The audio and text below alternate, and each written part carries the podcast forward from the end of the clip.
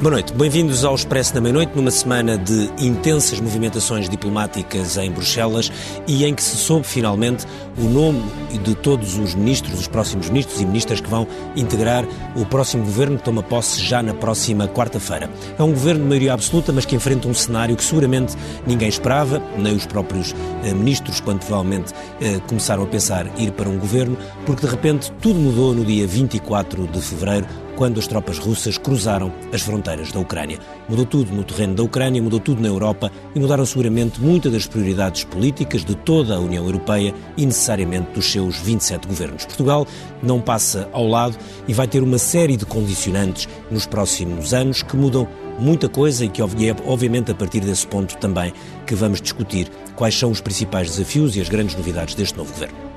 Para esta conversa convidámos a Margarida Balseiro Lopes, que é deputada do PST, eh, está de saída, não integra as listas da próxima legislatura, mas vai continuar militante do PST. O José Matos Correia, que é ex-vice-presidente também do PST. Temos o Paulo Trigo Pereira, que é economista e professor do ISEG, e o Francisco Assis, o socialista que preside ao Conselho Económico e Social e que está nos estúdios da SIC em Matosinhos. Francisco, é um prazer estar aqui consigo. Se descobre a si próprio como poeta? Ah, essa é uma pergunta muito difícil de responder. Eu, eu, sou uma parte do braço que ele deixou para, para pôr em pé aquilo que ele queria. Se quiseres fazer um balanço da tua vida. Em contagem decrescente para os 50 anos do Expresso, Francisco Pinto Balsemão entrevista 50 personalidades ao longo de 2022. Não perca o podcast Deixar um Mundo Melhor, disponível em todas as plataformas e em expresso.pt. É por si que vamos começar esta conversa, Francisco Assis. Se olharmos para o desenho deste governo, há duas marcas que saltam claramente à vista. Uma delas é um governo de um grande peso político e a outra é que há uma enorme concentração de poder no Primeiro-Ministro e na sua número dois, a Ministra Mariana Vieira da Silva. O que lhe pergunto é se acha que são sinais adequados a esta conjuntura absolutamente excepcional que o país está a viver. O país e a Europa e o mundo. Muito boa noite e muito obrigado pelo convite e quero saudar os meus companheiros neste painel. Eh, eu não vou fazer nenhuma consideração eh, de natureza valorativa sobre eh, o atual ou o próximo governo. Uh, há várias fórmulas de governo, como sabemos. E nós todos sabemos que o Dr. António Costa tem uma determinada preferência por um tipo de governo que é um governo em que ele valoriza muito a coincidência de pontos de vista entre os vários membros uh, do governo. É um modelo, há outros modelos, há modelos de governos em que se valoriza mais a pluralidade eh, dos vários membros do governo e se valoriza até a discussão no interior do Conselho de Ministros. A verdade é que tanto um como o outro podem funcionar e, portanto, podem funcionar bem ou podem funcionar mal. Portanto, Mas este é um modelo. governo há um reforço dessa concentração de poder, uma vez que não há, por exemplo, ministro de Estado. O anterior governo tinha quatro ministros de Estado, agora não há nenhum ministro de Estado. Não há vice-presidente. Sim, mas não, não vamos ver. O, o, o, que é, o, que é, fundamental é vermos como é que o governo vai uh, funcionar. O que não há dúvida nenhuma é que é um governo constituído essencialmente por pessoas que são da absoluta confiança do uh, primeiro-ministro. Mas isso foi sempre assim, com os governos do Dr. António uh, Costa. Há quem goste, há quem não goste, mas foi sempre assim. Se me pergunta se as pessoas que vão para o governo são pessoas com capacidade para desempenharem funções governativas, respondo-lhe claramente que sim porque me parece que todas elas têm uh, capacidades uh, políticas para desempenharem estas funções. Aliás, eu tenho alguma dificuldade em estabelecer uma distinção muito rigorosa entre a dimensão política e a dimensão técnica, porque parto sempre do princípio que alguém que aceita participar num governo está a assumir claramente um compromisso político. Recordo-me sempre de uma história que se contava, julgo que é verdade, com alguém que nem era do meu partido, que é o Dr. Sá Carneiro, que um dia terá estado, presidia uma reunião do Conselho de Ministros e um secretário de Estado que tinha ido ocasionalmente à reunião do Conselho de Ministros substituir um ministro, terá dito eu sou um técnico. E passado três dias estava demitido pelo Dr. Sá Carneiro, o Dr. Sá Carneiro dizia no meu governo só há políticos, não pode haver alguém que tenha a pretensão de ser estritamente uh, técnico. Isso, isso Bom, eu, mas portanto, eu, governo, eu tenho a perspectiva... políticos, políticos eu, não faltam. Eu tenho Acha a, perspe... eu, eu tenho a perspectiva de que todos eles todos eles têm uma dimensão uh, política e acho que todos eles uh, têm uh, as qualidades necessárias para poderem desempenhar de forma adequada as funções que lhes vão ser cometidas. Já sabemos que é essa dimensão, na verdade, porque é um modelo que tem estado associado a este Primeiro-Ministro e às suas características, que é justamente a de valorizar muito essa relação de grande proximidade política entre o Primeiro-Ministro e os seus ministros, excluindo do Governo personalidades que eventualmente tenham uma, tenham, pudessem ter alguma perspectiva ligeiramente diferente. Mas, como digo, tanto funcionam uns como funcionam outros, não é isso que está aqui uh, em causa. Em relação ao futuro, veremos, evidentemente, que este quadro é um quadro novo, é um quadro particularmente exigente, ele já seria sempre, porque Portugal tem eh, dificuldades enormes que tem que enfrentar. Nós temos problemas sérios sob vários pontos de vista. Nós temos que enfrentar problemas do ponto de vista económico, a questão do crescimento económico, que evidentemente é uma questão que tem que ser devidamente tratada. O país não pode continuar com uma perspectiva de crescimento económico relativamente medíocre, como foi aquela que ocorreu nos últimos 20 eh, anos, porque quando Mas, mesmo... Oh, Francisco, quando... Francisco Assis, deixe-me só pegar nesse ponto para perguntar. Eh, as previsões, Portugal vem, como os outros países da União Europeia, de uma crise de, de, por causa da pandemia de, de, dois anos, que foi um período absolutamente excepcional. Tinha agora uma previsão de crescimento bastante forte, já foi revista em baixo pelo Banco de Portugal, naturalmente, como está a acontecer em, toda, em todos os países europeus e não só. E há, aliás, um cenário adverso que até leva, eh, eh, reduz esse crescimento para apenas 3,6%. É uma grande incerteza, sobretudo, em relação ao que vai Isso é um desafio que muda tudo do seu ponto de vista, do ponto de vista político ou não? Torna tudo mais exigente, é evidente. Torna tudo mais exigente, sobretudo porque nós agora estamos confrontados com um cenário de grande incerteza, do ponto de vista geopolítico e do ponto de vista geoeconómico. Uh, o mundo mudou. Aliás, eu sempre achei que o mundo não ia mudar muito radicalmente com a pandemia. Fui até uma voz relativamente isolada nesse plano, porque achava que mal a pandemia passasse e o que era importante era que se encontrasse uma solução para a pandemia e quando se descobriu a vacina ficamos todos com a, convicção de que estava encontrada uma solução, que o mundo ia regressar mais ou menos uh, à situação anterior. Isto é, eu não estava com uma expectativa, nunca projetei uma expectativa de que o mundo ia mudar radicalmente na sequência da, Mas agora é diferente. da pandemia. Agora é diferente, de facto. Nós agora estamos perante uma diferença muito substancial. Porquê? Porque nós, eh, depois do fim da Guerra Fria, tendemos eh, a acreditar na existência eh, de um mundo completamente globalizado do ponto de vista económico, financeiro e até cultural de um mundo marcado por uma grande eh, abertura e em que tenderíamos a ter resoluções pacíficas da maior parte dos problemas com que nos confrontássemos, na perspectiva da ideia, que é uma ideia histórica, de que os países, quanto mais relações comerciais estabelecem entre si, mais eh, facilmente tendem a resolver pacificamente os diferentes que os opõem uns eh, aos outros. E até anulamos a ideia, por exemplo, de que existem fraturas civilizacionais, seria uma espécie de civilização única, de paz. Finalmente iríamos encontrar esse, essa velha utopia da paz universal, baseada no predomínio absoluto das democracias uh, uh, liberais e do livre comércio entre os diferentes países.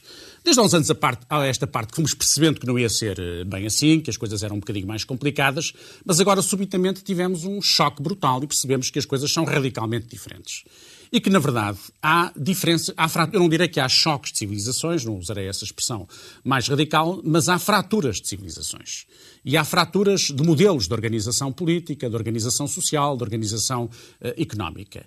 E que essa fratura, inclusivamente, passa no interior do espaço uh, uh, europeu. Ninguém imaginava, há alguns anos atrás, que fosse possível ocorrer no espaço europeu aquilo que está hoje a ocorrer na Ucrânia, que é, de facto, uma invasão bárbara de um país por parte de uma outra nação, com uma vocação claramente imperialista, que a está a recuperar e que está a ter comportamentos que nós, pelo menos, e não é nem sequer é uma visão estritamente eurocêntrica, mas achávamos que pelo menos no espaço europeu isso não voltaria a acontecer nos tempos das nossas vidas. E está de facto a acontecer e nós temos noção muito clara disso mesmo. Isto significa já vamos, já... que o processo, só para terminar, isto significa que o processo da globalização vai sofrer algumas alterações, que nós vamos ter, por exemplo, a remilitarização da Europa que, que, é uma opção que está já a ser feita, vai ter consequências sob todos os pontos de vista. Isto vai significar, do meu ponto de vista, ou deve significar, essa é a minha opinião, uma reaproximação maior entre os países da Europa e os Estados Unidos da América, uma revalorização uh, da NATO, que muitos puseram em causa nos últimos tempos, um retrocesso de algum pacifismo ingênuo que por aí, por, aí prevalecia e que se verifica agora que não tem qualquer uh, sentido. E, portanto, nós estamos, de facto, num quadro internacional muito distinto daquele em que estávamos até aqui. Aqui. E isso, evidentemente, tem repercussões ao nível da governação política uh, interna e o Governo vai ter desafios muito grandes pela frente. Vamos passar às repercussões económicas. Paulo Trigo Pereira, nós hoje ouvimos o Ministro das Finanças, João Leão, que está de saída, mas que fez, anunciou as suas previsões para os próximos tempos, previsões bastante otimistas. Falou do ele vai deixar uma boa herança à Fernando Medina no que toca ao déficit, um déficit de 2,8, fala de um crescimento de 5% e diz que a guerra pode limitar, mas que Portugal terá um crescimento robusto e sempre acima da média europeia. Partilha deste otimismo? Sim, uh, ninguém melhor que, antes de mais, boa noite, cumprimentar todos os membros do painel. Uh, e obrigado pelo convite. Uh, ninguém melhor que o Ministério das Finanças sabe das contas de 2021. Portanto, uh, de facto, o que nós estávamos à espera é que o déficit fosse ligeiramente superior a 3%.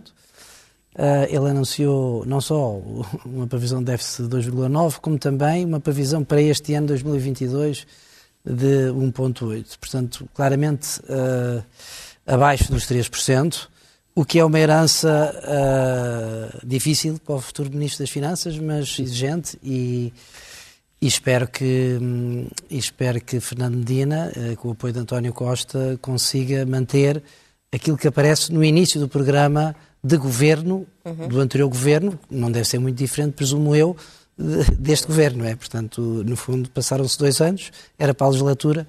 Uh, e, portanto... a, herança, a herança é tão boa que quase que dá vontade de perguntar porque é que o Ministro das Finanças não continua, não é? Uh, é uma boa pergunta. É uma boa pergunta. Uh, isto, de facto, nós fechamos um ciclo. O ciclo do, dos economistas independentes, não é? Em que também, modestamente, me incluo. Este ciclo terminou, mas eu acho que Uh, a herança. O ciclo começou com o Mário Centeno e Começou com o Mário Centeno, não é? Portanto, começou com, com o programa uh, feito dos economistas. Que o se, Vitor Gaspar também era independente, que, que, que se. a Maria Luísa Albuquerque acho que não, mas. Mas era um técnico. Maria Luísa Albuquerque não era. Uh, não, portanto, no PS, não é? No PS houve uma mudança.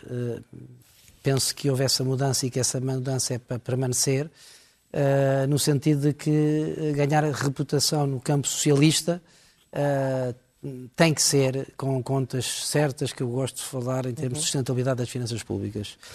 Uh, e isso uh, teve Mário Centeno em primeiro lugar, como ministro, quatro, quatro anos mais um bocadinho, depois João, uh, João Leão, e, e, é uma herança que eu agora penso que Fernando Medina terá que continuar, até porque até porque uh, isso está no programa de governo. Sendo que, uh, se, se, quiser a minha, a minha opinião, é mais uh, difícil Fernando Medina a gerir as finanças do que João Leão ou Mário Por ser político? Por, tem a ver com os números de telefone que nós temos na agenda e, e, que tocam, não é? e, portanto, esses números de telefone... Dizer? Explique lá. Uh, Podemos pôr o número do Medina a passar em rodapé. Vamos pôr aí na, na frase. Penso que toda a gente percebe o que é que eu quero dizer. Uh, as, digamos assim, o entrosamento, uh, que é natural, não é? O entrosamento político que existe entre, entre Fernando Medina e todos os ministros uh, setoriais é muito maior, não é? Ele deve ter todos, ou quase todos os ministros na agenda telefónica.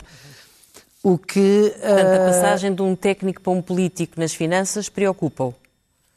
Eu, eu, eu, também não, não classifico o Fernando Medina completamente como exclusivamente político, não é? Eh, eu concordo com aquela ideia do Sá Carneiro, não é? Eh, de que o ministro tem que ser político, não é? Uhum. Isso não é, tem que, tem, que tornar, tem, que ser, tem que aprender rápido. Por exemplo, eu acho que Mário Centeno não era, mas aprendeu rápido. Sim. E aprendeu muito bem. Uhum. E, portanto, o ministro tem que ser político. Isso não há dúvida nenhuma. Agora, ter uma componente técnica ajuda bastante, não é? Sobretudo em algumas pastas cruciais como as finanças. Fernando Medina tem, tem experiência de Câmara, portanto, de presidência da Câmara, tinha o pelour das finanças, portanto, também tem alguma... Uh, portanto, a questão não é, não é faltar-lhe essa componente técnica, bom... Faltará um pouco em termos de macroeconomia, mas isso não é, não é grave. Uhum. A questão é uh, em que medida é que ele vai conseguir ou não a responder, digamos assim, aos ministros setoriais e como é que se lerá uh, um sim ou um não que ele possa dar aos ministros setoriais, uhum. dada a rivalidade, ou seja, está toda a gente do núcleo deputativos candidatos à Associação de António Costa estão todos dentro do governo, não é?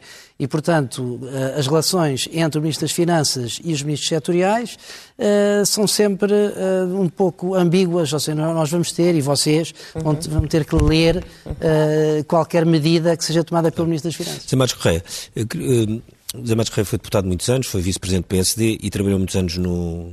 Teve ligado aos negócios estrangeiros, trabalhou de 87 a 95 no Ministério dos Negócios Estrangeiros, na altura com, com José Manuel Durão Barroso, como secretário de Estado e depois como, como ministro. Uhum. Uh, faz sentido mudar um, um mené e já agora um ministro da Defesa, tudo ao mesmo tempo, uh, num momento destes?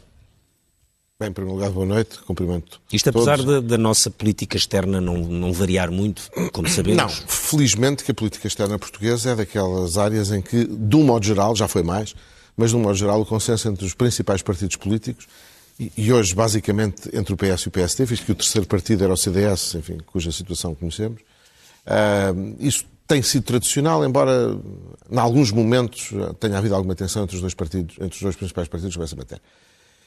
Bom, eh, eh, eu devo confessar que fiquei surpreendido com a decisão do Primeiro-Ministro de retirar ao Ministro dos Negócios Estrangeiros eh, a pasta dos assuntos europeus. Não é costume, se nós olharmos para a maior parte dos países. É a primeira europeus. vez, é uma pasta criada em 92, a Secretaria de Estado? Não é bem assim. Nós temos dois momentos históricos em Portugal, pré-adesão e pós-adesão. Sim. Quando, quando aderimos, Uh, o lugar de secretário dos Assuntos Europeus está sempre inserido na orgânica do Ministério dos Negócios Estrangeiros, portanto, desde 1986, uhum. e há até momentos em que ele assume a pasta de número 2 do Ministério. No caso do, do Zé Manuel Durão Barroso, por exemplo, o Vítor Martins, que na altura era secretário de Estado uh, dos Assuntos Europeus, não era da Integração Europeia, era o número 2 uh, e não o secretário de Estado dos Negócios Estrangeiros, que aliás na altura não era nos negócios estrangeiros, era apenas de cooperação.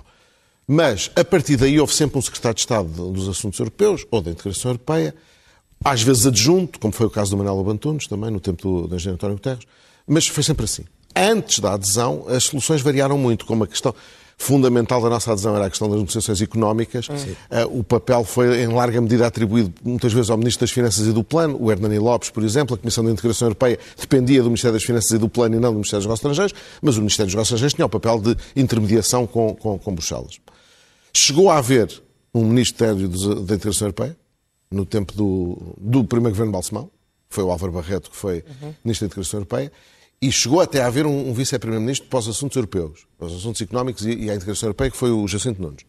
E agora há um mené sem assuntos europeus. E agora há um, agora há um primeiro-ministro que fica com o secretário de Estado dos Assuntos Europeus, sem eu perceber bem como é que é a relação entre o secretário de Estado dos Assuntos Europeus e o Ministério dos Negócios Estrangeiros, porque o secretário de Estado dos Assuntos Europeus não pode deixar de ter uma intervenção direta por exemplo, com a Direção-Geral dos Assuntos Europeus, que eu não estou a ver que saia do Ministério dos Negócios Estrangeiros para ficar pendurada na, na, na, na presença do Conselho de Ministros. Mas repare, sendo que estamos a viver um momento em que tudo o que é decisivo passa-se muito em Bruxelas, é, e, e, é o Primeiro-Ministro que vai estar representado nos Conselhos Europeus e que está de, quase diariamente em negociações Sim. com Bruxelas, não é assim tão estranho, não é? Da mesma forma Continua que houve essas alterações mesma... históricas que referiu, Continua consoante a conjuntura, Continua... por exemplo, talvez quem, esta quem é justifique... Quem reuniões do Conselho de Assuntos Gerais e de Relações Externas?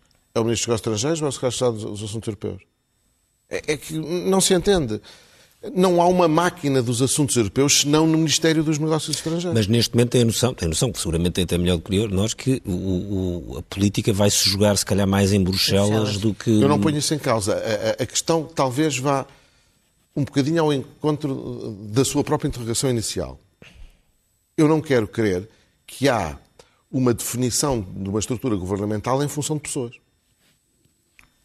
E que, como tinha que se tirar alguém do Ministério da Defesa para pôr no Ministério dos Negócios Estrangeiros, Sim, porque é sabido que se calhar o melhor era tirar os assuntos europeus dos negócios estrangeiros. Eu não quero acreditar que é este género de considerações que está subjacente à decisão Isto por causa do ministro João Gomes Cravinho ter ido para eu, os Eu não quero, não, não quero ah, personalizar... Mas não, mas os nomes já sabemos. Tem que ver com os... Bora, mas certo, o João Gomes Cravinho é... Mas João Gomes, vocês sim, têm publicado. Mas o João Gomes Cravinho é embaixador de carreira, não é? Portanto, conhece o Mené de, de uma ponta à outra, provavelmente. Uh, não é embaixador de carreira. Não, mas já teve postos diplomáticos. Não, não é embaixador de carreira. Ele teve, então, ele, ele, teve postos diplomáticos na União Europeia. Ok. Uhum. Ele foi secretário de Estado dos Negócios Estrangeiros de Cooperação uhum. no tempo do engenheiro António Guterres e, aliás, se me permite, não foi propriamente uma brilhanteza. Uhum. Mas enfim, pronto, isso já são contas do outro rosário. Agora, isto na substância não tem sentido. Será que o Primeiro-Ministro não, não tem confiança no seu novo Ministro dos Negócios Estrangeiros e acha que o seu novo Ministro dos Negócios Estrangeiros não podia fazer um. Vocês acreditam que se o Augusto Santos Silva continuasse Ministro dos Negócios Estrangeiros lhe tiravam os assuntos europeus? Mas isso não vai depender muito não da articulação ideia. entre o Primeiro-Ministro entre o Primeiro-Ministro e o, e, o, e o MNE? Mas o ponto é esse. É, é, é que Isso bem articulado é pode funcionar. Mas é que eu crio uma necessidade de articulação adicional que não faz sentido. Uhum. Que é a articulação triangular entre o Primeiro-Ministro, o Secretário dos Assuntos Europeus, que está na dependência do Primeiro-Ministro, o, o, o, Ministro dos Negócios Estrangeiros, que deixa de ter os assuntos europeus, e a máquina diplomática e das embaixadas, que passam a receber instruções do Secretário de Estado, que não pertence ao Ministério, e o Ministro não sabe. Nada disto faz sentido. E a, e a Direção-Geral dos Assuntos Europeus está onde? Uhum. Na, na, como eu dizia há pouco, na Presidência do Conselho de Ministros?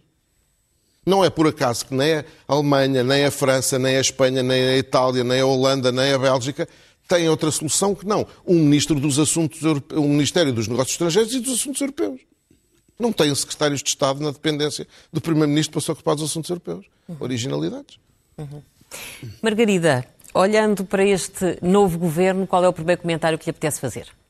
Não há grandes novidades e, portanto, a Angela dizia há pouco e bem que, de facto, há, uma grande, há um grande peso da máquina socialista e, portanto, hum, eu acho que depois temos de perceber se os perfis se adequam a cada uma das pastas. Curiosamente, muito uh, se tem dito e escrito sobre a ida de Fernando Medina para as finanças.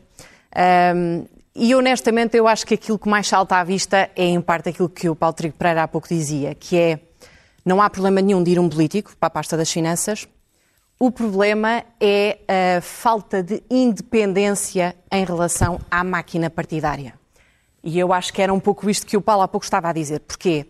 Porque Fernando Medina é visto como um dos possíveis sucessores no Partido Socialista e, portanto, é alguém que de alguma forma está bastante entranhado na máquina socialista. E estes uh, nãos que às vezes teria de dar e que poderá não poder dar, não estar em condições de estar de alguma forma a jogar o seu futuro político, um, ehm, enfim, é, é, de facto uma, uma matéria que me preocupa. Uh, há bons nomes, uh, eu destacaria o caso da, da, de Elvira Fortunato, que uhum. é de uhum. facto uma grande investigadora. Depois resta saber se, em particular, nos temas ligados ao ensino superior, se conseguirá fazer a diferença. E o facto de termos pela primeira vez uma mulher, eh, neste caso a Helena Carreiras, à frente do Ministério da Defesa, eu acho que também é positivo. Um, Não lhe faz que... confusão haver a mudança do Ministro da Defesa numa altura em que estamos num contexto de guerra? Não, eu acho que o, o, governo deve funcionar como um todo, portanto, com coesão. E, portanto, se uh, da parte do governo não houver mudança de políticas e de orientação em relação àquilo que tem seguido, e se houver articulação depois também, desde logo com o maior partido da oposição, eu acho que uh, não há problema de maior. Uh, mas eu acho que alguns, enfim, ministros, eu diria que o caso da, da, da Marta Temido, olhando para aquilo que é o Estado do Serviço Nacional de Saúde, eh, falando com os profissionais de saúde, eu confesso que é com alguma perplexidade que vejo a sua recondução. Porque é a ministra mais popular do, do governo? Olhando para os resultados práticos da governação na área da saúde, os resultados não são de facto uh, fantásticos e as pessoas que trabalham no setor uh, reclamam e queixam-se da falta de condições e, enfim, a forma Mas como. o governo conseguiu uma maioria absoluta depois da pandemia. Isso é um sinal isso, de que a política de saúde haverá... provavelmente não foi assim tão mal avaliada, não acha? Eu, certamente haverá várias razões que justificam o facto uhum. de ser uh, havido uma maioria absoluta, que traz, de resto, uh, várias enfim, preocupações, desde logo pela forma como será uh, gerida esta maioria absoluta. Nós lembramos da última vez que o Partido Socialista teve uma maioria absoluta e são tempos de má memória para o país. E, portanto, eu diria que outra das preocupações ou dos desafios que o Governo e que o próprio Parlamento, que, eh, enfim, o Partido Socialista tem maioria no, no Parlamento, mas que isso uh, não implique necessariamente, uh, enfim, uh, vários excessos que foram cometidos no passado, ainda para mais tendo o, o, o PRR eh, para executar, uhum. um instrumento que deve gozar, obviamente, de uma grande transparência na sua execução. Uhum. É também aí fundamental o papel do Parlamento, ainda que haja, obviamente, um partido com a maioria absoluta. E o papel da oposição também vai ser importante. O seu partido está ainda a arrumar a casa.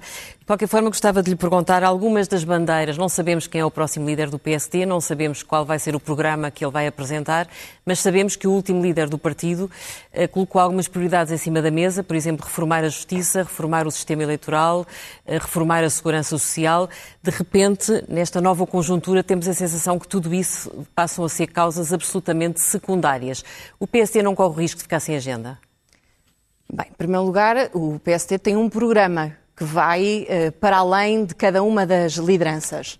Um, e, de facto, olhando uh, para o sistema uh, político atualmente, sobretudo desde dia 30 de janeiro, há aqui uma lacuna, porque, enfim, percebemos que o líder do, do, do PSD iria sair. Um, eu desejaria que não tivessem sido estes 5 a 6 meses para termos uma nova liderança, porque o sistema está desequilibrado. É muito importante que, de facto, o PSD se reorganize, que eleja uma nova liderança no dia 28 de maio e que possa, e, volto a dizer que o PSD tem um, um programa uh, desde a sua fundação, mas que possa trazer um conjunto de temas, até porque, como há pouco, enfim, já aqui estávamos a, a, a conversar, um, o mundo mudou e o país também vai mudar em resultado disso. E, portanto, haverá um conjunto de temas sem prejuízo de alguns deles, naturalmente, se manterem atuais. Okay. Francisco Assis, um, queria perguntar uma questão que é, nesta crise uh, europeia, uma coisa que estamos a assistir e que é nova, que é crise que não é europeia, aliás, é mundial, mas estamos a assistir uma coisa nova na, na Europa, que é vários países, vários governos estão a assumir a possibilidade de as suas próprias sociedades, sociedades uh, sofrerem. Ou seja, normalmente nós víamos cada país a lutar por si, era uma das grandes discussões, aliás, em todas as crises recentes da União Europeia. Agora percebe-se que, nomeadamente em decisões que tenham a ver com energia ou com gastos de defesa, estão claramente a assumir que podem prejudicar no curto prazo uh, o bem-estar das suas sociedades para garantir um futuro, uh, enfim, mais, a mais longo prazo, não é?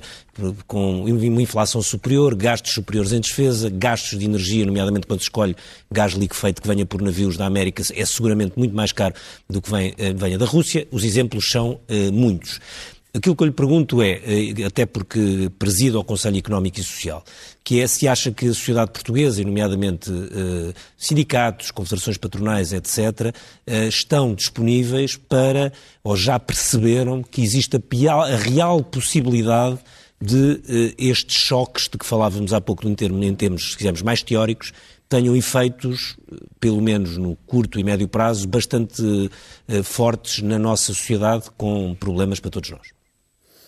Sim, eu julgo, julgo que essa noção está, está mais ou menos interiorizada na sociedade portuguesa e, sobretudo, nos principais agentes eu só, económicos. Desculpa, eu só, lhe, oh, Francisco, eu só lhe pergunto isto porquê? porque quando esta guerra começou, toda a gente achava que era uma. Primeiro achavam que não havia guerra, depois achámos que era uma guerra quatro ou cinco dias. Sim. Depois estamos a perceber que é uma guerra mais longe, longa e que já tem choques uh, mundiais, Sim. não é? Discutimos, começamos, claro. começámos ali a discutir a geografia da Ucrânia e acabamos a discutir a China e os Estados Unidos, Sim, claro, coisas que não.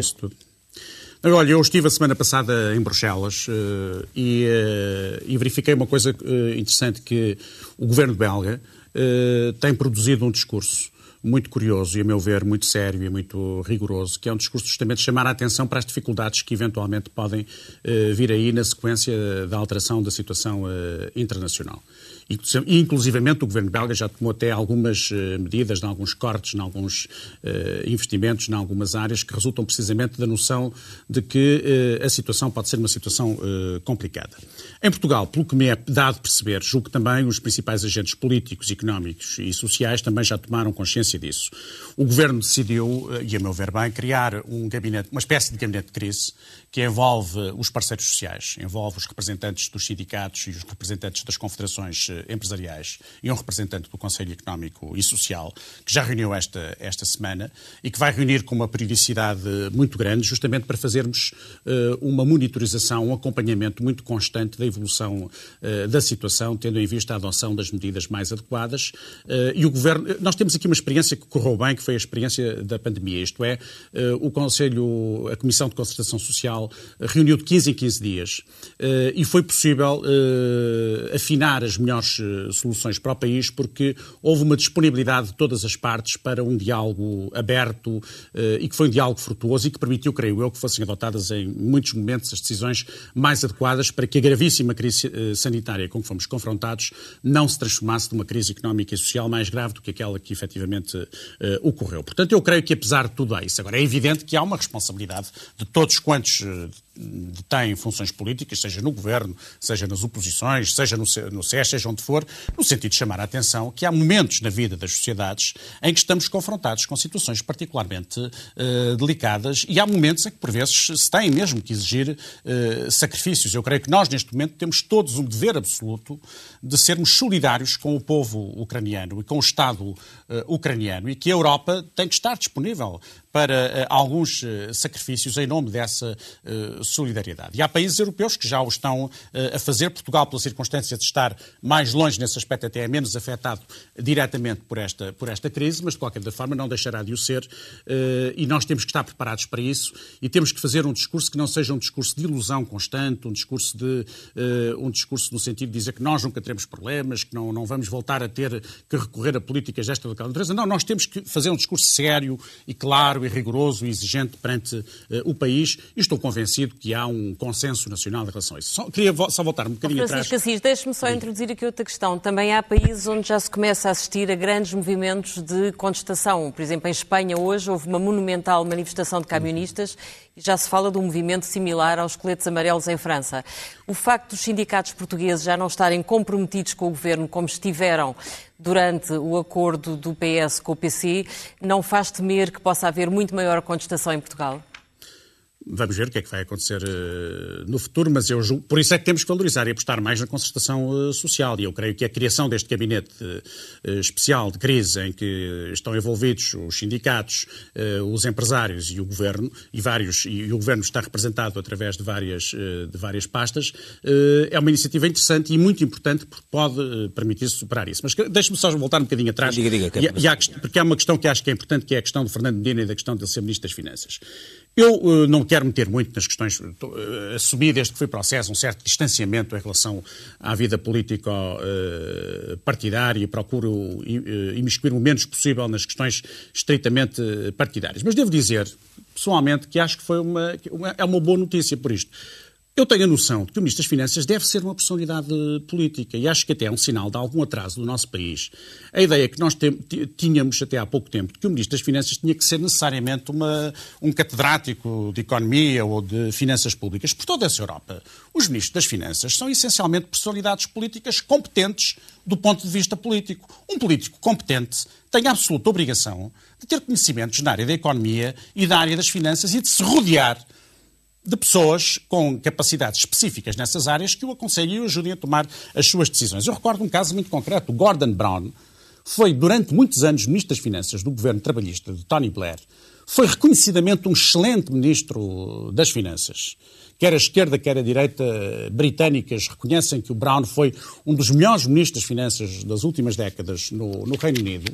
Ele era um professor universitário de História não tinha nenhuma formação económica de base. Agora, o que ele tinha era uma profunda cultura política, associava a essa cultura política os conhecimentos de economia que são necessários para prosseguir uma atividade política séria e certamente que se soube rodear de pessoas capazes, do ponto de vista técnico, que o ajudaram a formular as suas decisões. Por outro lado, quando falamos, por exemplo, do professor Mário Centeno, com todo o respeito que tenho e é muito por ele, e acho que foi um excelente Ministro das Finanças, a verdade é que também tinha, tinha, temos que ter noção de uma coisa: o professor Mário Centeno não tomou uma única decisão que não fosse previamente determinada pelo Primeiro-Ministro pelo Dr. António, António Costa, até porque nós conhecemos Não temos a, a certeza do Primeiro-Ministro e sabemos muito bem que ele é que comandava em absoluto a, a, ação governativa. Isto significa o quê? Significa que eu acho que termos uma figura política no Ministério das Finanças uma figura política sensata, um homem equilibrado, um homem que já deu provas justamente de ser um homem profundamente e conhecedor, e que tem, aliás, além do resto até tem formação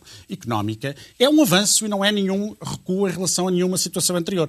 A circunstância que foi colocada, e eu percebo a questão que foi colocada aí, aí, aí sim percebo, quer dizer, mas eles agora são todos candidatos à sucessão do António Costa e, portanto, isso é negativo. Acho que há aqui um problema grave e há um erro no Partido Socialista, e estou à vontade, porque eu também sou, uh, apesar deste distanciamento muito do PS, eu acho que é absurdo, de facto, andarmos a discutir, como andamos a discutir às vezes na praça pública, esta questão da liderança, da futura do PS, e andarmos a fazer uma espécie, uma espécie de montra do que poderão ser os futuros líderes do PS. Porque isso prejudica tudo e não tem qualquer sentido e dá asa a esta crítica que eu compreendi perfeitamente porque se pode uh, colocar.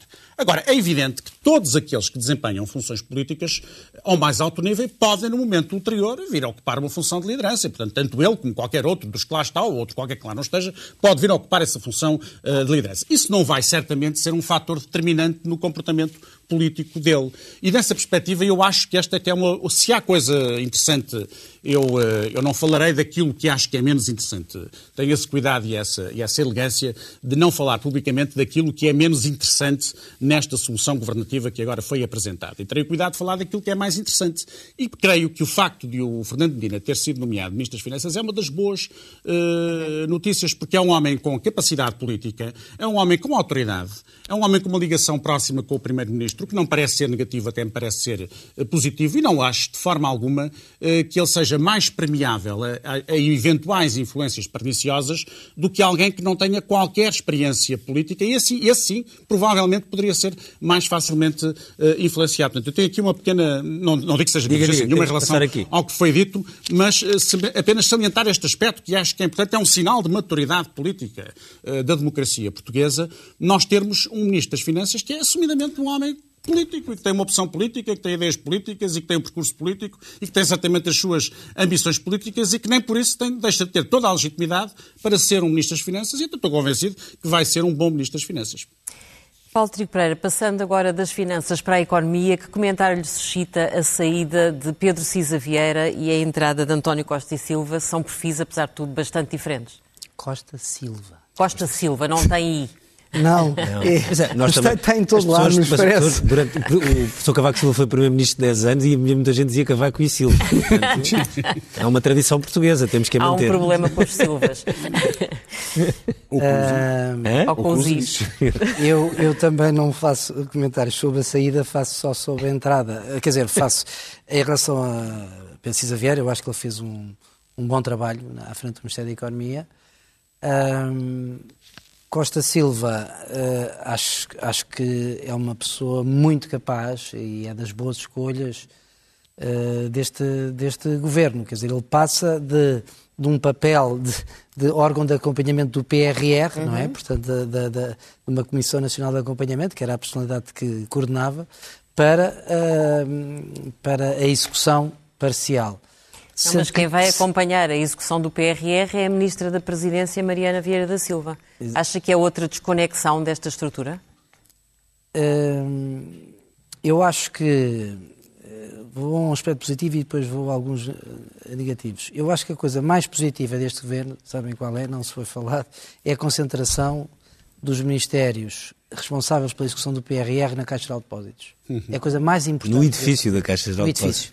Porquê? Porque isso vai permitir, uh, vai permitir, obviamente... Proximidade. Proximidade uh, e o PRR tem que, ser, tem que ser transversal. Não pode ser em silos, não é? Okay. Isto estava completamente em silos. É, é, a mesma coisa do que criar um campus universitário, não é? Com as várias faculdades que começam a dialogar entre si e isso produz melhor conhecimento. Eu acho que com o PRR isso também pode, uh, também pode acontecer. Na economia, Costa Silva perde a área digital, não é? Que vai também para um, vai também para, para a presidência do Conselho de Ministros. Para, para o PM. Uh, uhum. vai, para, vai para o PM. Um, bem, isto aqui pode ser lido de duas maneiras. Uma, uma maneira é, é dizer que bom, António Costa quer centralizar nos seus mais próximos, e Costa Silva, obviamente, não é do núcleo mais uhum. próximo, a gestão de todos os fundos uh, uh, comunitários. Uh, a leitura mais, uh, mais uh, interessante seria que, de facto, a transição digital não tem apenas a ver com a economia, mas tem muito a ver com a economia, de facto, não é?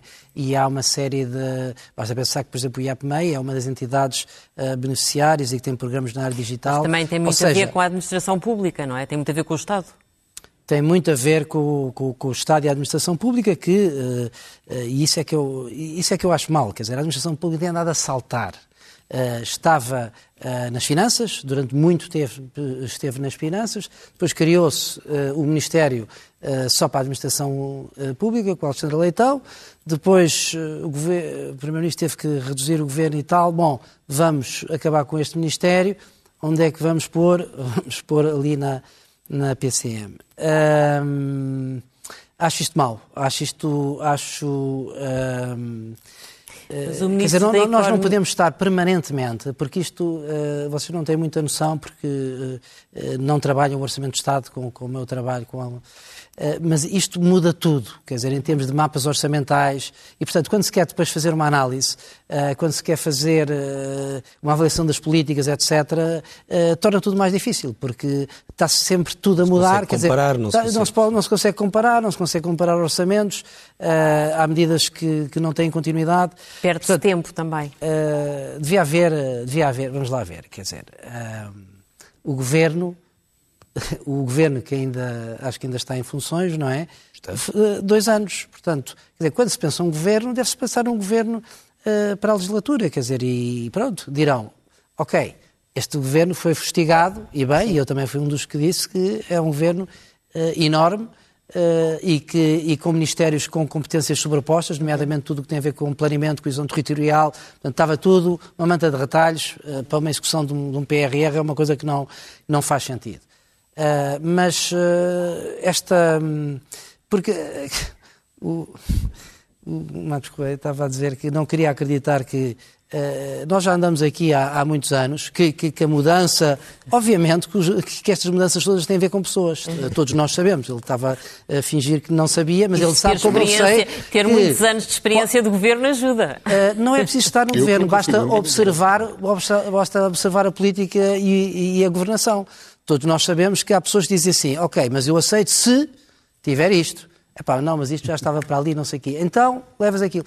Bom, dirão, isto é, é mesmo assim. Ok, é mesmo assim, mas podia haver uh, mais, digamos assim, podia haver uma matriz, uh, base, uh, talvez vocês não façam ideia, mas eu, eu, eu, eu sou amigo de um ex-embaixador da Dinamarca, que me disse, na Dinamarca, quando muda o governo, só muda o primeiro-ministro e os ministros, uhum. nem os secretários de Estado mudam. Uhum. Quer dizer, uh, portanto, há uma são estrutura. Quase, em Inglaterra. São quase superdiretores-gerais. Em Inglaterra temos a estrutura da administração muito sim, sólida. Sim. E é isso que cria potencialmente um problema aqui, que é a politização. Quer dizer, eu não tenho nada, antes pelo contrário, e, e espero que não tenha transmitido isso, uh, contra ministros políticos, nem contra Fernandina das Finanças, acho muito bem.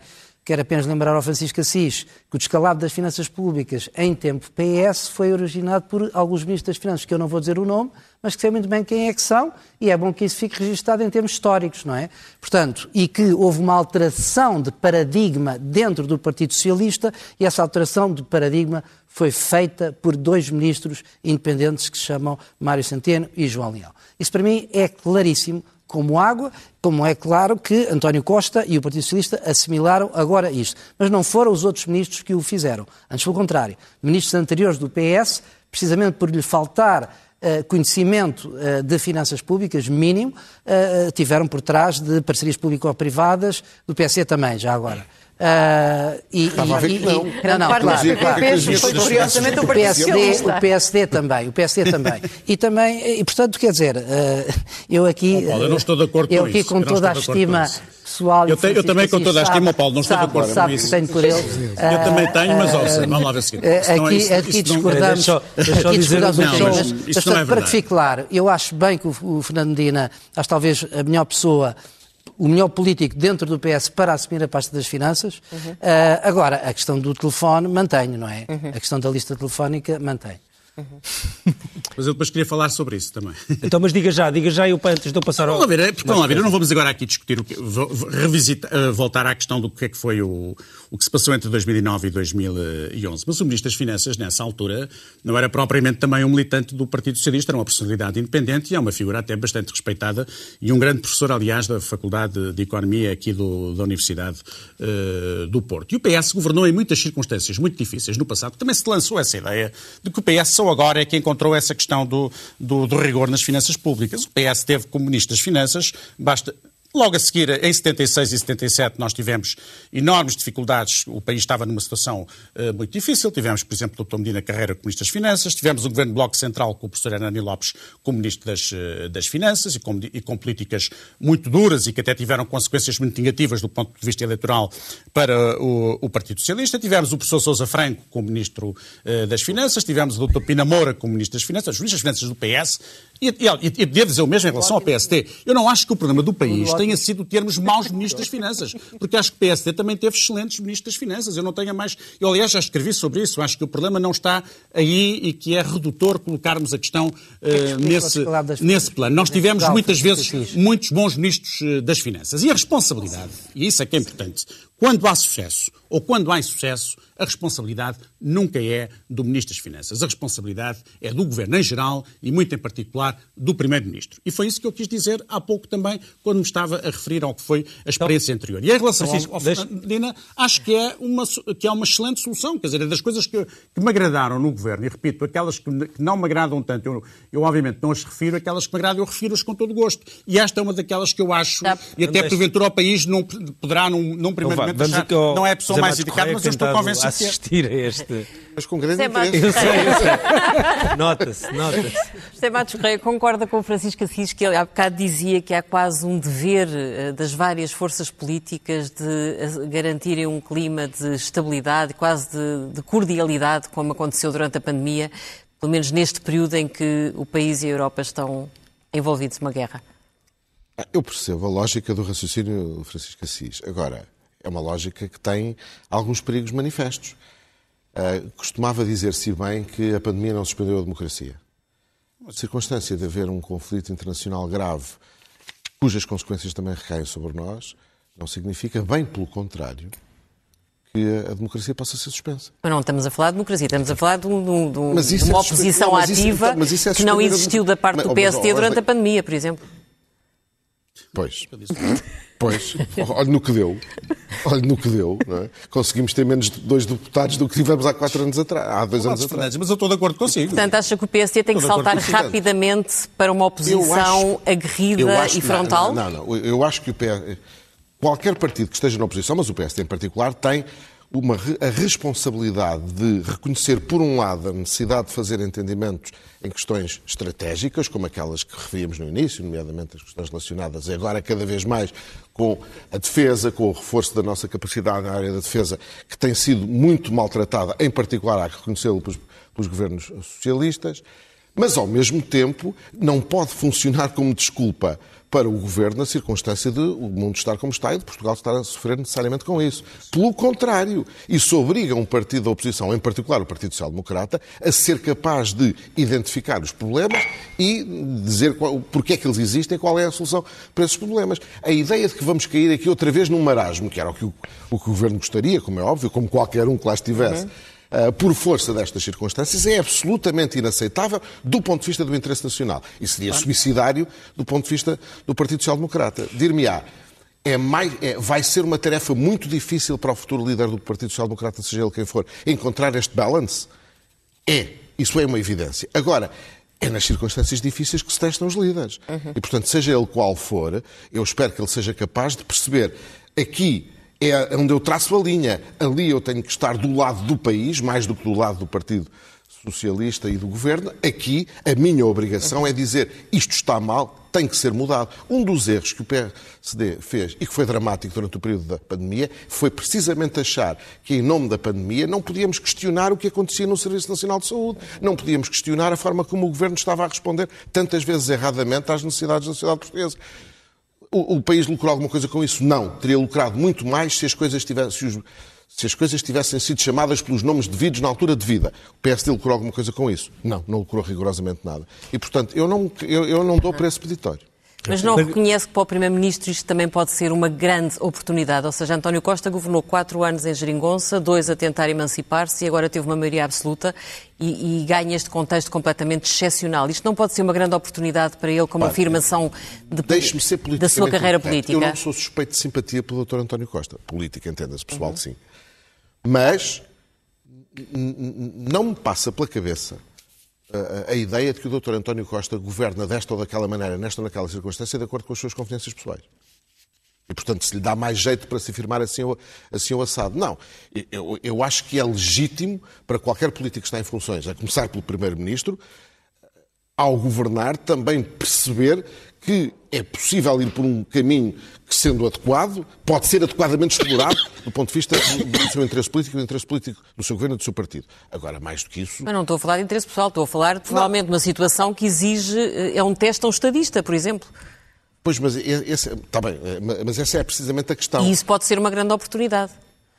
Deixa de gerir a sobrevivência do dia a dia e passa a ter que gerir um ciclo que é um ciclo verdadeiramente desafiante. Pois, mas esse é que é o problema. O, o, enfim, sem querer agora comparar coisas incomparáveis, eh, o, o, o, Churchill também foi um enorme estadista e perdeu as eleições logo a seguir à guerra. E, portanto, a questão não pode ser analisada nesses termos, do meu ponto de vista.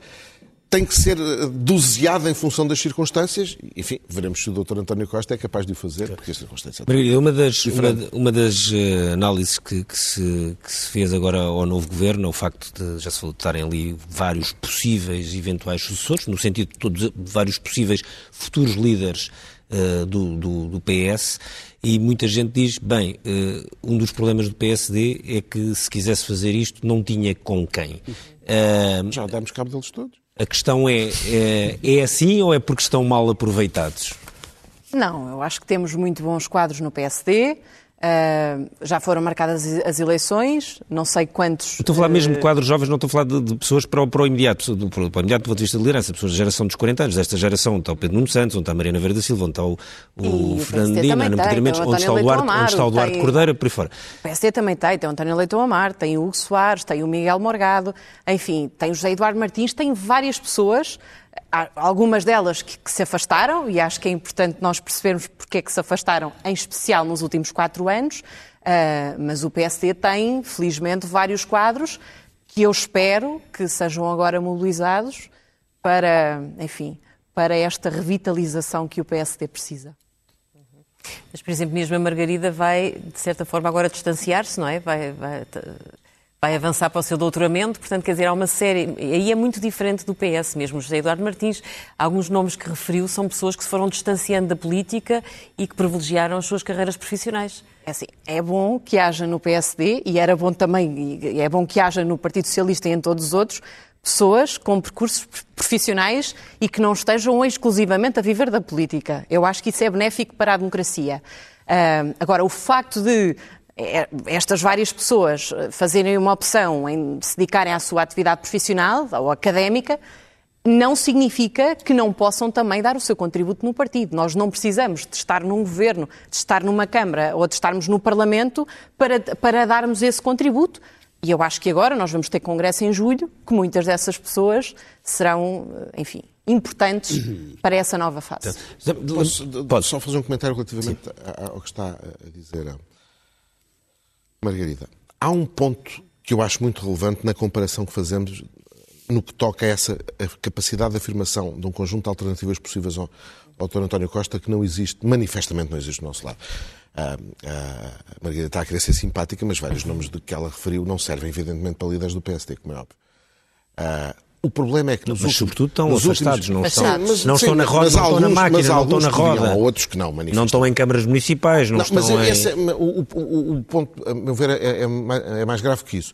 Nos últimos 27 anos, o Partido Socialista passou 20 anos no poder. E a circunstância de ter estado no poder tanto tempo permitiu cimentar uhum. de um conjunto de pessoas desta geração que foram exercendo funções, nomeadamente governativas, a ideia de que têm condições para. Quando está sete anos no poder como o PSD esteve.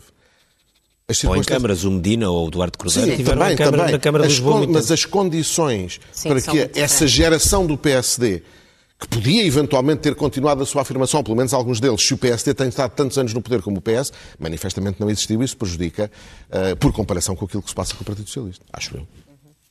Ainda gostava de perguntar uma última coisa. Um, o Ministro da Cultura foi uma surpresa para a maior parte das pessoas. Estava à frente da, da Comissão Executiva, que é suposto preparar as comemorações dos 50 anos de 25 de Abril. Suscita-lhe algum comentário esta passagem de um cargo que tinha 5 anos de duração para comemorar os 50 anos da, da Revolução uh, para o Governo? Esta, esta transição suscita-lhe algum não, comentário? não, não me suscita nenhum comentário e vou-lhe explicar em 30 segundos porquê. Eu, eu não dou peso peditório. Qual peditório? É, é, não, não é o seu. Ah. É Deixe-me terminar. O peditório da crítica fácil da partidarização dos lugares e da vida, uhum. daqui para ali. Repare, Isso, o, o, o, António Vitorino era, era, era, juiz do Tribunal Constitucional, saiu do Tribunal Constitucional para, para ministro. Uh, o, o, Rui Pereira uh, fez a mesma coisa. o, o, o, Guilherme Oliveira Martins foi quase crucificado pelo meu partido quando foi para, para, presidente do Tribunal de Contas porque era um perigoso socialista ou próximo do Partido Socialista, tinha sido ministro das Finanças. Eu não dou para esse peditório. As pessoas ou são sérias ou não são.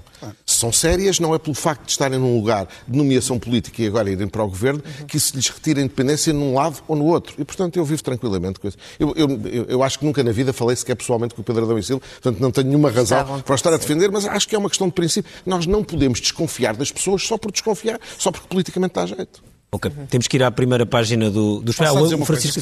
Tem que ser uma coisa rápida, Francisco. É muito rápida, só para dizer que concordo inteiramente. Eu fui mal interpretado numa questão. Porque eu concordo inteiramente com o que disse o José Matos Correia quanto à necessidade de haver uma oposição clara, eh, com capacidade alternativa e, com, e que estabeleça linhas de fratura evidentes em relação ao governo. Eu não defendi nada o contrário disso. Aliás, que legitimidade teria eu para fazer uma coisa dessas se fui durante muito tempo quase a única pessoa no PS que fui oposição dentro do meu próprio partido quando o PS já estava no, no, no poder com a chamada eh, e a célebre geringonça em tempos passados. Eu sou completamente a favor da existência de discussão política e não há nenhuma razão para anular a discussão. E mais, acho que neste momento uma das questões fundamentais que se coloca ao país é justamente a emergência de uma alternativa clara e credível por parte uh, do centro-direita e da direita democrática em Portugal. E por outro lado, também acho evidentemente que o PSD tem no seu seio uma série de personalidades, não vou agora referir aqui nenhum nome, mas tem uma série de personalidades que têm todas as condições para liderar o partido e para aspirarem a serem primeiros ministros. Essa ideia de que há um vazio total do lado da direita é uma ideia completamente absurda. Tem um bocadinho que ver com aquilo que foi referido há pouco, é porque estiveram, de facto,